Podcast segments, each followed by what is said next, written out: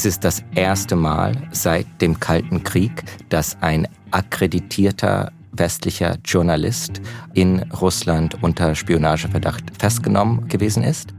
Und es ist einfach ein extrem brisanter Fall des Einschnitts in die Pressefreiheit. Das ist Anton Trojanowski von der New York Times. Er ist Moskau-Büroleiter und spricht über Evan Gershkovich, seinen inhaftierten Kollegen und Freund. Evan Gershkovich sitzt seit über 300 Tagen in einem russischen Gefängnis. Und diese Festnahme erzählt uns viel über die Politik des Kreml, die Unberechenbarkeit von Wladimir Putin und davon, dass es immer schwieriger wird, ein realistisches Bild von Russland zu bekommen. Ihr hört 11KM, der Tagesschau-Podcast. Ein Thema in aller Tiefe. Mein Name ist Viktoria Kobmann. Heute ist Dienstag, der 13. Februar. Evan Gershkovich ist ein Korrespondent des Wall Street Journal, der amerikanischen Zeitung. Er ist Moskau-Korrespondent und wurde in 2023, am 29. März, also fast ein Jahr her, in Russland festgenommen Wie nun der Reporter der amerikanischen Zeitung Wall Street Journal, Evan Gershkovich, erfahren muss. In der Stadt Jekaterinburg am Ural hatte der amerikanische Journalist recherchiert. Die Gegend ist ein Zentrum der Rüstungsindustrie. Sollte er der Spionage für schuldig befunden werden, drohen bis zu 20 Jahren Haft. Er sitzt immer noch in Untersuchungshaft in Moskau unter Spionageverdacht, so sagen es die Russen. Es ist ein absurder Verdacht, den das Wall Street Journal, die Amerikaner und Evan selbst entschieden zurückgewiesen haben. There is an alarming new development in the already extremely tense relationship between the United States and Russia. Und das ist sicherlich eine Zäsur, das ist eine neue Eskalationsstufe. Welche Vorwürfe sind das genau, die da gegen ihn erhoben wurde? Also die Vorwürfe sind, er hätte Staatsgeheimnisse erforscht über die russische Rüstungsindustrie. Es ist die Arbeit äh, jeden Journalisten im Krieg äh, Fragen über alles Mögliche zu stellen, unter anderem die Rüstungsindustrie. Das hat das Wall Street Journal nicht gesagt, was genau er damals äh, recherchiert hat, aber es ist wirklich klar, dass er einfach seine Arbeit gemacht hat. Was ist denn da Russlands offizielle Begründung? Also Sie sagen, dass er festgenommen worden war wegen Spionageverdacht. Но в данном случае речь идет о деятельности под прикрытием журналистской am 30. März 2023, als bekannt wurde, dass Evan am Tag davor festgenommen worden war, hat Dmitri Piskov, der Sprecher des Kremls, gesagt öffentlich, dass der Evan bei frischer Tat ertappt gewesen sei. Und das hat uns äh, schon damals klar gemacht, dass diese Festnahme die Genehmigung des Kremls hatte. Und Putin hat sich dazu selbst geäußert erst im Dezember 2023, äh, also äh, jetzt nicht so lange her. Da hat meine Kollegin in der New York Times, Valerie Hopkins, den Putin bei seiner großen äh, Jahrespressekonferenz über diesen Fall gefragt. My colleague, Wall Street Journal correspondent Evan Gershkovich, has been held in Lefortovo prison without a trial for 37 weeks. Und also sie hat ihn darüber gefragt. Die Amerikaner haben davor gesagt, dass sie ein Angebot für einen Austausch gemacht hätten, um den Evan freizukriegen. Und dass die Russen dagegen gewesen seien. Also ein Austausch heißt, man tauscht jeweilige Gefangene aus. Die USA würden einen russischen Gefangenen austauschen gegen Evan, oder? Genau, also so ist es leider. Evan ist leider eine Geisel des russischen Staats. Uh, Und das wurde nochmal klar in Putins Antwort auf die Frage von meiner Kollegin Valerie. Sie hätten ihn gefragt, also wie kommt er frei, was, was passiert. Und er hat nicht mal darüber gesprochen, dass der Evan ein, ein Spion sei. Hat er nicht mal gesagt. Er hat gesagt, ja, wir sind im Gespräch mit den Amerikanern, wir reden hier eine Sprache. Er hat äh, sinngemäß gesagt, dass äh, bis jetzt das Angebot der Amerikaner noch nicht gut genug sei, aber dass man daran arbeite. Also da wurde es nochmal ganz klar, der Evan ist hier eine Geisel, eine Art äh, Wertstück, das Russland in seinem geopolitischen Spiel gegen den Westen benutzt. Er wartet immer noch auf den Gerichtsprozess, der, soweit wir wissen, noch nicht wirklich angefangen hat. Es ist jetzt erstmal nur so, dass alle drei Monate sein Untersuchungshaft verlängert wird. Okay, also es ging gar nicht mehr um den ursprünglichen Vorwurf, sondern es geht jetzt um so eine Art Austausch. Da könnte man sich auch drüber wundern. Schließlich ist es Wladimir Putin ja wichtig zu betonen, dass Russland ein Rechtsstaat sei. Warum macht er das so offen? Also, ich glaube, es gab drei große Gründe, warum es diesen Tabubruch gewesen hat und warum zum ersten Mal seit dem Kalten Krieg Russland einen akkreditierten westlichen Journalisten so festgenommen hat. Das erste ist, wie gesagt, eine Geisel zu haben in diesem eskalierenden Konflikt mit dem Westen. Es ist ja nicht das erste Mal, dass Putin einen Amerikaner festnimmt oder ihn für einen Austausch oder einen eventuellen Austausch verwendet. Wir hatten natürlich den Fall von Britney Griner, zum Beispiel der Basketballspielerin, die frei wurde durch einen Gefangenenaustausch in 2022. Dafür ist der Waffenhändler Viktor But freigekommen. Kurz bevor Evan festgenommen wurde, wurde ja ein russischer Staatsbürger inhaftiert. Soll das so eine Art Deal werden, dass der dann dafür freikommt? Inwiefern ist Evans Festnahme eine Reaktion darauf? Das sieht man nicht. Also ähm, es war tatsächlich so in den 80er Jahren, als es äh, den letzten Fall gab, als ein amerikanischer Journalist in Russland als mutmaßlicher Spion festgenommen worden war. Er hieß Nikolas Danilov.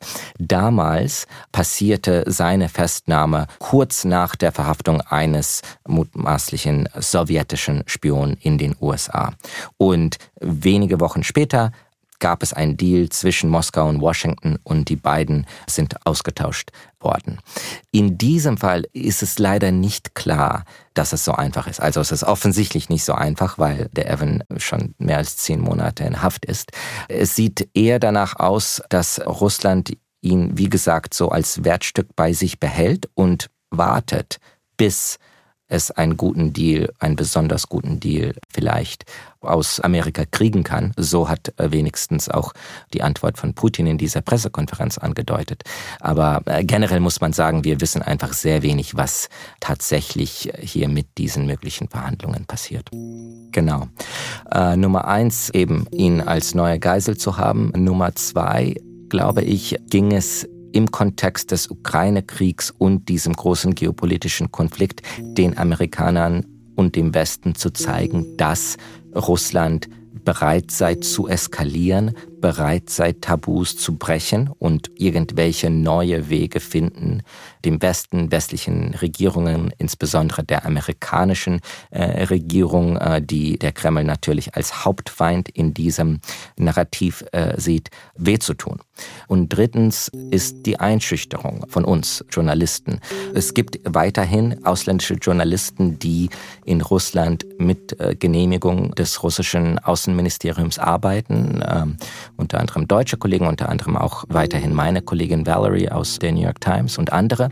Aber es geht nicht anders, als dass durch diese Festnahme Journalisten eingeschüchtert werden, Risiken anders einschätzen und das führt dann dazu, dass wir weniger Informationen über den tatsächlichen Stand der Dinge in Russland erfahren können, was natürlich in dieser Zeit sehr, sehr wichtig ist.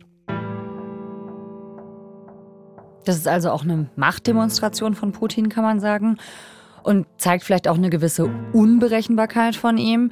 Wie wirkt sich das aus? Ja, es hat auf jeden Fall äh, Menschen Angst gemacht. Wir wissen ja, dass Putin schon seit vielen Jahren russischen Journalisten es immer schwieriger gemacht hat, über Russland in Russland zu berichten. Journalisten wurden ermordet, verprügelt, inhaftiert, ins Exil geschickt.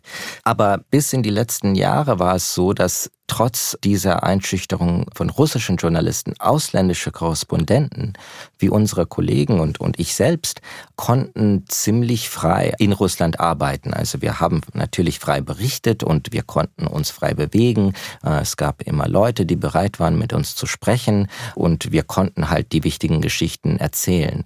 Nach Anfang des Ukraine-Kriegs, also äh, nach der Invasion, Anfang 2022, hat Russland schnell ein neues Zensurgesetz eingeführt, hat, das eine Haftstrafe von bis zu 15 Jahren einführte gegen falsche Berichterstattung dem russischen Staat nach über den Ukraine-Krieg. Das hat dazu geführt, dass viele Journalisten sich zurückgezogen haben. Einige Journalistinnen und Journalisten berichten ja trotzdem noch von vor Ort. Deine Kollegin Valerie Hopkins, unsere Kolleginnen und Kollegen hier aus der ARD und eben Evan Gershkovich, bis er dann ins Gefängnis gesteckt wurde.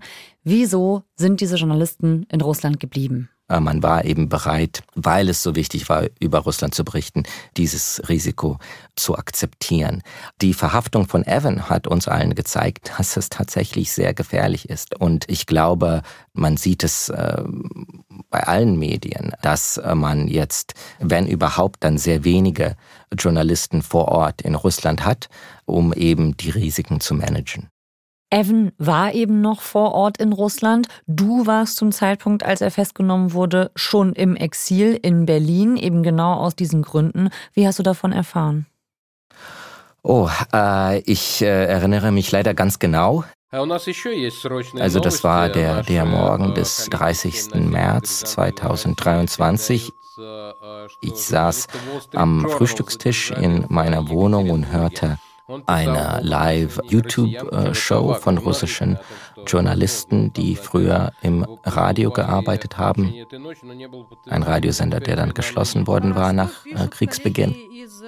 Und da hat plötzlich äh, der Sprecher gesagt, ja, wir bekommen jetzt gerade Nachrichten aus Jekaterinburg, einer Stadt im Uralgebirge, dass Evan Gershkovich vermisst wird. Der KGB-Nachfolger FSB verhaftete in der Millionenstadt Jekaterinburg im Ural Erwin Gershkovich, seit über fünf Jahren Moskau-Korrespondent des Wall Street Journal. Ja, so habe ich das erfahren und die Stunden und Tage danach waren natürlich so ein, ein Nebel.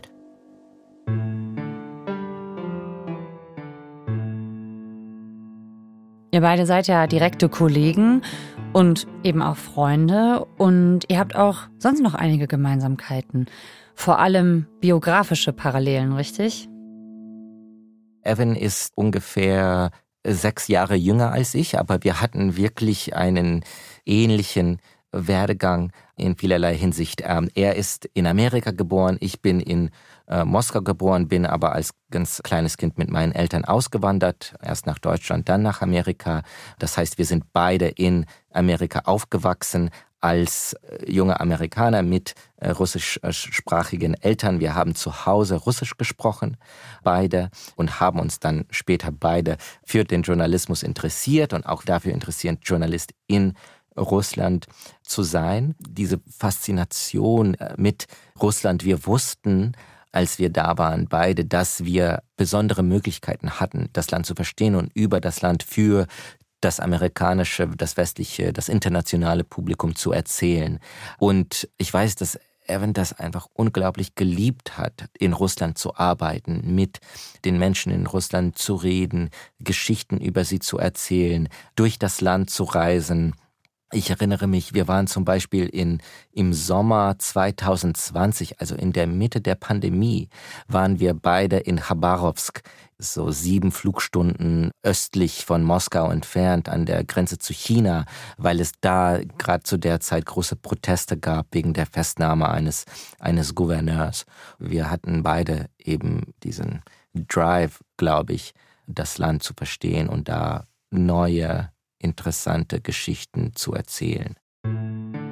Er hat in den Monaten vor seiner Verhaftung sehr viel über das äh, Russland der Kriegszeit geschrieben. Er hat über die Wirtschaft geschrieben, er hat über Gegner des Kriegs geschrieben. Der 31-jährige Wall Street Journal-Korrespondent soll in und um Jekaterinburg unter anderem recherchiert haben, wie die Bevölkerung zu den Rekrutierungsbemühungen der Wagner-Gruppe steht.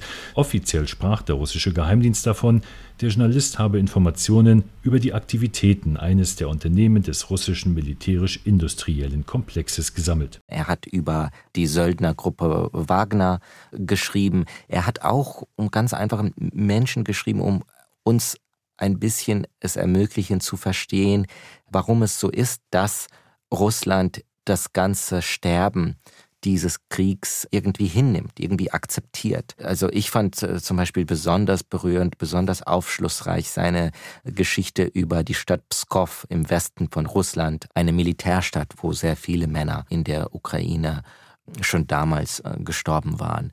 Er schreibt, also ich, ich denke immer noch manchmal an diesen Einstieg, äh, wie er diese Geschichte angefangen hat.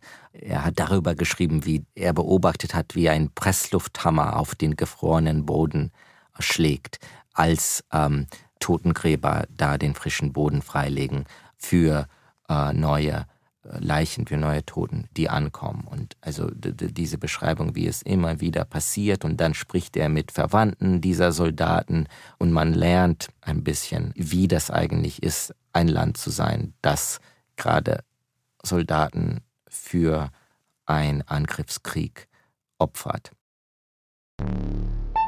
Du berichtest jetzt weiter aus Berlin über Russland, erzählst diese Geschichten.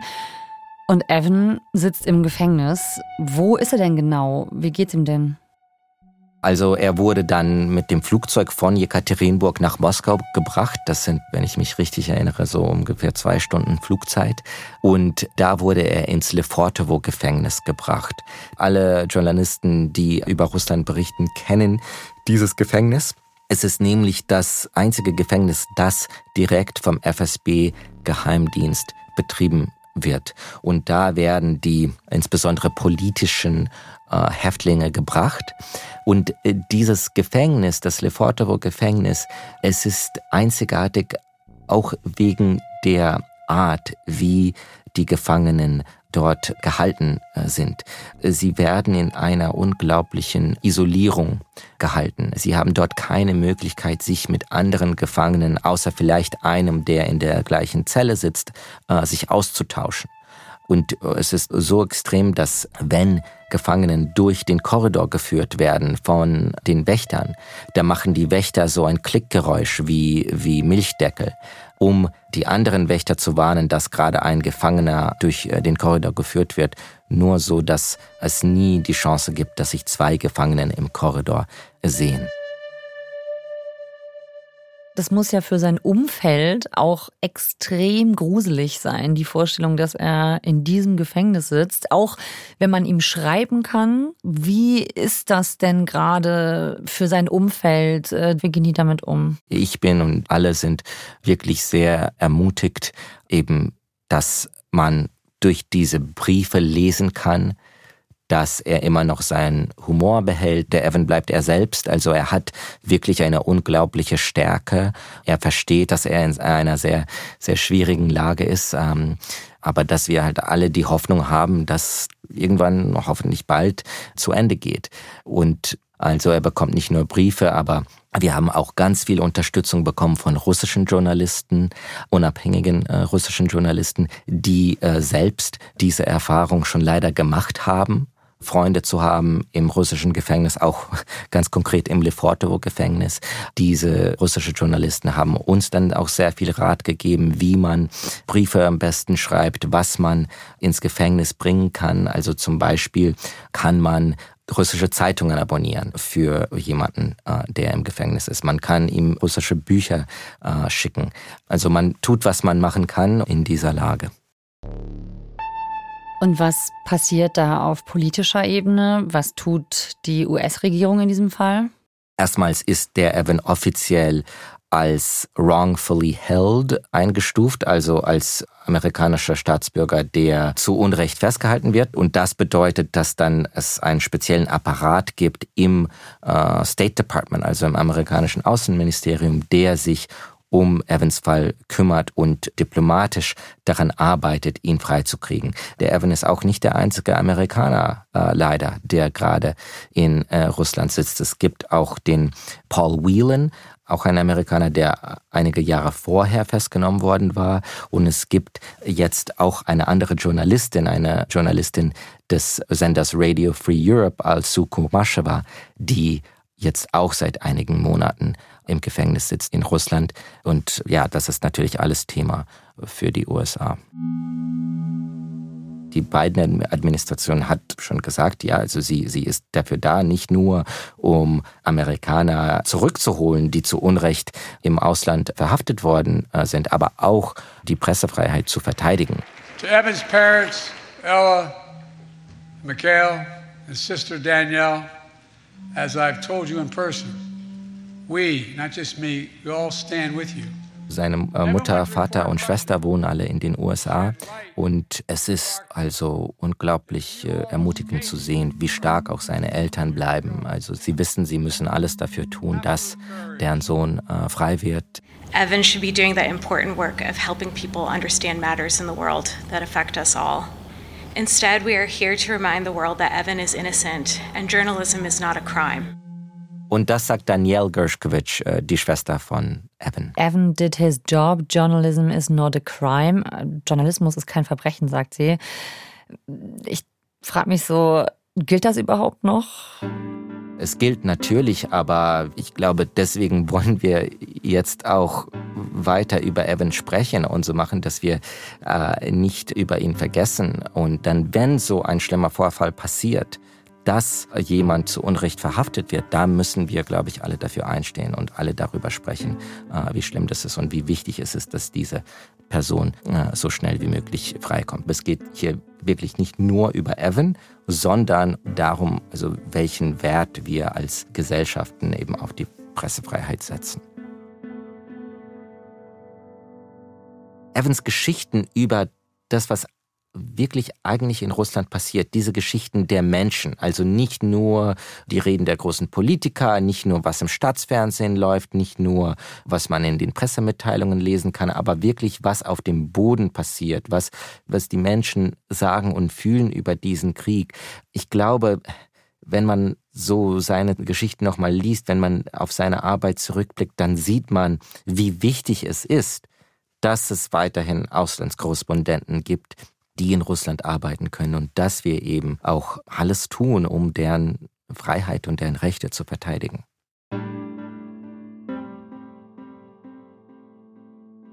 Jetzt ist Evan schon zehn Monate in Haft. Es gibt keinen Prozess. Als Ausblick weiß man, ob oder wann er wieder freikommen könnte? Offiziell hat man gehört von amerikanischer und auch russischer Seite, dass irgendwelche Gespräche im Hintergrund laufen. Diese Gespräche sind halt äh, geheim und äh, wir wissen sehr wenig darüber. Ich glaube, wenn man zurückblickt an andere Fälle, wo Amerikaner in Russland durch einen Tausch freigekommen sind, da ist das ziemlich plötzlich passiert ohne große Vorankündigung. Deswegen kann man nur hoffen, fut fut fu, wie man, wie, wie man auf Russisch sagt, also äh, hoffen, so ist das wie Inshallah, also äh, dass das äh, bald passiert. Aber äh, leider wissen wir es nicht und in der Tat ist es schon in weniger als zwei Monaten ein Jahr dass der Evan im Gefängnis ist. Hm. Fut, fut, fu, es ist so wie toi, toi, toi. Toi, toi, toi, danke, danke, ja. Anton, vielen Dank, dass du da warst. Vielen Dank für die Möglichkeit, über Evan hier zu sprechen. Nach unserer Aufzeichnung mit Anton ist dann was passiert. Der US-amerikanische TV-Journalist Tucker Carlson der ist Ex-Fox News-Moderator, ultrarechts und russlandfreundlich. Der hat ein langes Interview mit Wladimir Putin veröffentlicht. Und darin hat er ihn auch auf den Fall Gershkovich angesprochen und nach dessen Freilassung gefragt. But what makes this difference is the guy's obviously not a spy. He's a kid. Tucker Carlson sagt also, Evan Gershkovich sei ja ganz offensichtlich kein Spion. Putin wiederum weicht aus und sagt, Gershkovich sei sehr wohl ein Spion. Punkt. Aber Russland sei interessiert an einem schnellen Austausch. Dabei spielt er wohl auch auf jemanden an, der in Deutschland im Gefängnis sitzt, den Tiergartenmörder, der 2019 in Berlin einen Georgier erschossen hat und deshalb verurteilt worden ist. Es könnte sich also was bewegen im Fall Evan Gershkovich und auf einmal ist Deutschland auch mittendrin. Meine Kolleginnen und Kollegen bei tagesschau.de halten euch natürlich auf dem Laufenden, wenn es da was Neues gibt. Link findet ihr in den Shownotes.